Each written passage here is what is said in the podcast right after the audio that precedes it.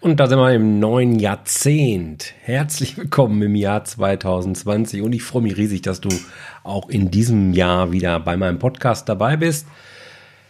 Ich habe dir in dieser Episode mitgebracht die fünf Schritte, die du unbedingt gehen solltest, damit du gut vorbereitet durch das neue Jahr kommst. Wenn du die beachtest, kann dir eigentlich nicht mehr so wahnsinnig viel passieren. Komm, wir legen direkt los.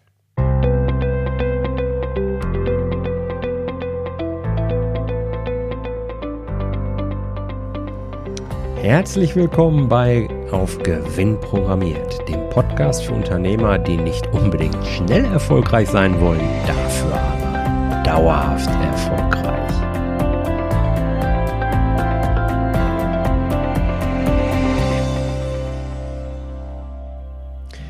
Hey und herzlich willkommen. Hier ist Jörg von jörg-roos.com. Ich freue mich wahnsinnig, dass du auch in dieser 56. Episode des Auf Gewinn programmiert Podcasts wieder dabei bist. Auf Basis deiner Zahlen gebe ich dir die Sicherheit und das Vertrauen, das du vielleicht dir wünschst, damit du dein volles unternehmerisches Potenzial entfalten kannst, weil du weißt ja, ich möchte, dass du erfolgreich bist. Okay, bevor wir jetzt also zu den fünf Schritten kommen, die ich dir zum erfolgreichen Jahresstart eben empfehle, möchte ich gerne noch zwei Dinge mit dir teilen, ähm, ja, die bei mir gerade so ein bisschen oben aufliegen. Das eine ist, äh, du kennst vielleicht den Artikel und auch die passende Podcast-Episode, äh, wie die Auswahl einer neuen Buchhaltungssoftware für mich äh, ja, die hätte mich damals in den Wahnsinn getrieben und so habe ich es dann auch genannt. Es war nicht weit davon entfernt. Ähm, ich habe diesen Artikel nach mehreren Wochen und Monaten der Suche äh, mit sehr viel Detailliebe damals geschrieben.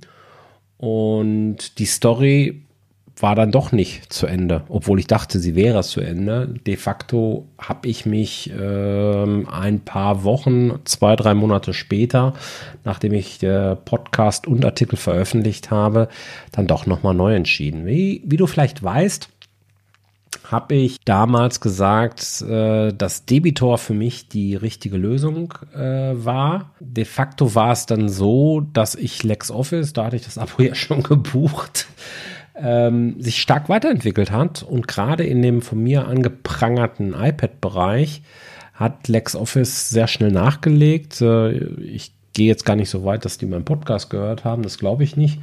Ähm, ich glaube eher, dass das äh, Zufall war oder dass sich viele dort beschwert haben, dass das Handling einfach nicht so war, wie man sich das vorstellt.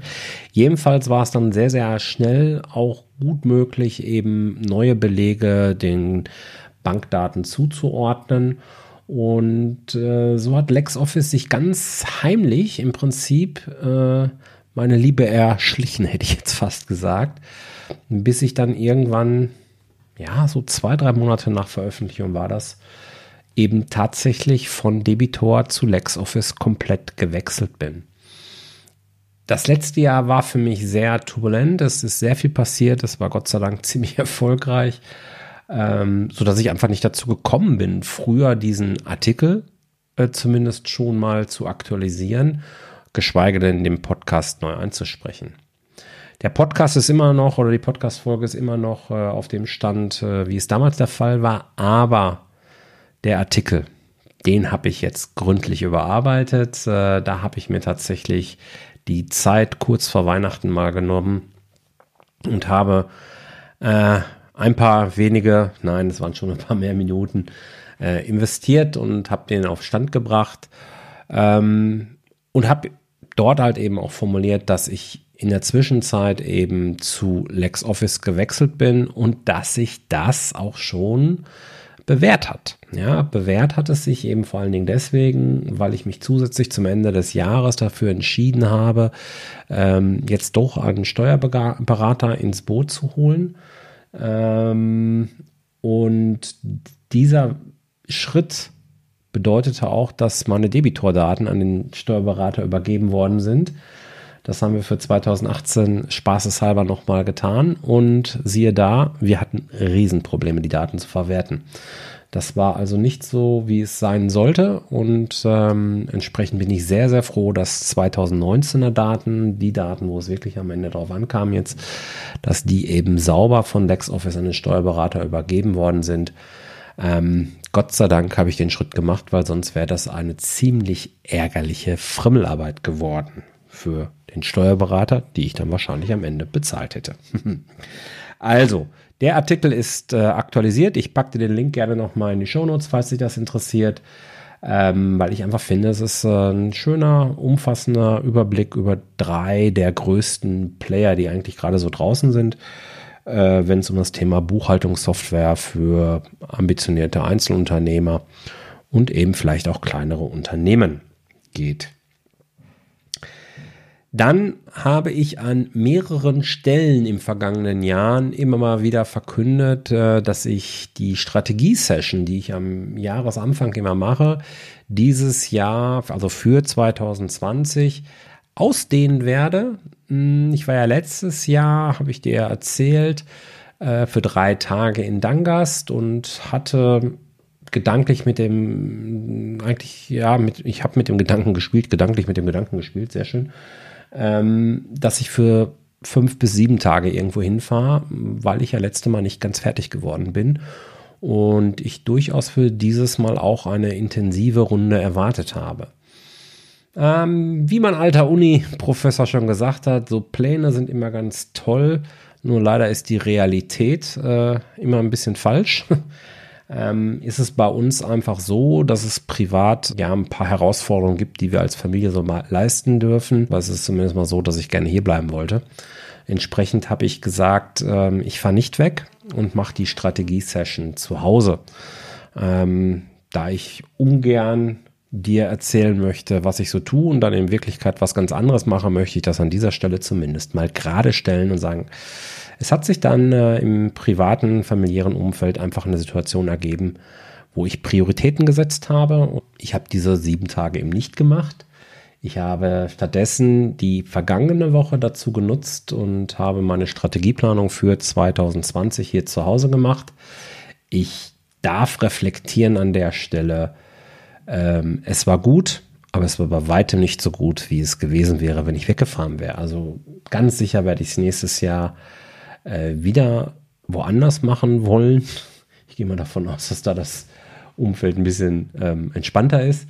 Und eventuell schiebe ich auch noch ein paar Tage mal zwischendrin rein, wo ich mich noch mal für drei, vier Tage rausnehme. Da dann sicherlich keine sieben Tage. Das ist nicht notwendig, weil ein Großteil der Strecke ist ja gegangen. Also Strategieplanung dieses Jahr zu Hause. Genug der Vorgeplänkelei. Ich möchte dir jetzt die fünf Schritte mitgeben, ähm, mit denen du eben richtig gut vorbereitet ins neue Jahr startest. Und das erste ist eine Zielanalyse. Zielanalyse, was meine ich damit? Wir alle haben unsere Ziele, beziehungsweise ich, ich rate es dir, dass du diese, dir diese Ziele auch wirklich bewusst machst. Wer planlos äh, in diesen Geschäftsalltag da draußen äh, geht, der kommt irgendwo an, aber nicht da, wo er eigentlich will, weil er weiß ja gar nicht, wo er hin will. Und ähm, Unternehmer, die aktiv ihr Unternehmen in Richtung eines Ziels steuern, die sind einfach deutlich erfolgreicher. Das zeigt sich immer wieder in der persönlichen Zusammenarbeit, aber auch im äh, einfachen Erfahrungsaustausch im Netzwerk. Also Ziele sind wichtig und da eben zwei Gruppen von Ziele, die ich jetzt hier mal unterscheiden möchte. Das sind einmal die langfristigen und zum zweiten die kurzfristigen Ziele. Langfristige ist das, wo wir irgendwann mal ankommen wollten. Bei mir sind es insgesamt sechs Ziele die auch in diesem Jahr bei mir nochmal bestätigt worden sind. Die sechs Ziele sind gleich, aber ich habe sie etwas anders formuliert. Ja, ich habe sie so formuliert, ich nutze eine selbst äh, entwickelte Vorlage, die ich am iPad äh, täglich befülle, wo ich äh, meinen Tag reflektiere und den nächsten Tag letzten Endes mit plane. Und ein Punkt ist dort halt eben, dass ich mir nochmal meine Ziele auch eben vergegenwärtige, meine langfristigen Ziele, weil ich sie einfach mit meinem Unterbewusstsein auch ähm, ja, möglichst stark verknüpfen möchte, ja, dass ich auch per Autopilot im Prinzip dahin gesteuert werde. Das ist äh, etwas, was ich äh, meinen Kunden gerne empfehle und was ich natürlich dann auch entsprechend selbst praktiziere. Und da kommt es halt immer so, dass ich diese Ziele wirklich ausformuliert hinschreibe. Und die Formulierung, die habe ich tatsächlich nicht alle, aber ich glaube drei, drei der sechs Ziele, da habe ich sie leicht, mehr oder weniger leicht angepasst. Und ähm, das ist ein, ein wichtiger Punkt, äh, aber eben auch nochmal für mich sichergestellt, jo, die sechs Ziele, die sind noch so, wie sie sein sollten. Dann aber eben, was bedeutet das jetzt kurzfristig? Und kurzfristig ist für mich jetzt halt eben das nächste Jahr. Ja, was möchtest du im nächsten Jahr erreichen, damit du dich auf diese sechs Ziele eben auch hinbewegst? So, das sind bei mir jetzt halt eben unterschiedliche Lebensbereiche, die dort abgegriffen werden. Ein Teil ist das Business, ein anderer Teil ist eben auch privat. Und ähm, da eben zu gucken, okay, wo möchte ich denn am Ende des Jahres wirklich stehen? Wann würde ich denn sagen, oh, es war ein erfolgreiches Jahr und ich habe etwas dafür getan, dass ich irgendwann die Ziele erreichen werde, die ich langfristig erreichen möchte? Diese Analyse, die darfst du machen. Das ist also vor allen Dingen eine Brainstorming-Denkarbeit. Äh, ich nutze dafür immer äh, GoodNotes. Ich schreibe die ganzen Sachen einfach so auf, die mir dann so in den Kopf kommen, brainstorming-mäßig tatsächlich. Äh, formuliere das einfach runter, stelle mir ein paar Leitfragen und ähm, dann geht das im Prinzip los, ja. Also das ist ein Schritt, der ist sehr, sehr wichtig und er wird, ich weiß, von vielen Unternehmern und tatsächlich vor allen Dingen wir Männer sind da schwach drin. Ähm, er wird unterschätzt. Also Männer, auch ihr dürft das. Das ist äh, ein wichtiger Schritt, damit wir noch wirksamer und auch damit erfolgreicher werden können. Ein zweiter Schritt, den ich dir dringend ans Herz lege, ist dann eine Kundenanalyse. Und zwar wirklich zu prüfen, wer ist eigentlich dein Kunde und wie war die Zusammenarbeit mit dem Kunden und warum war die Zusammenarbeit so, wie sie war.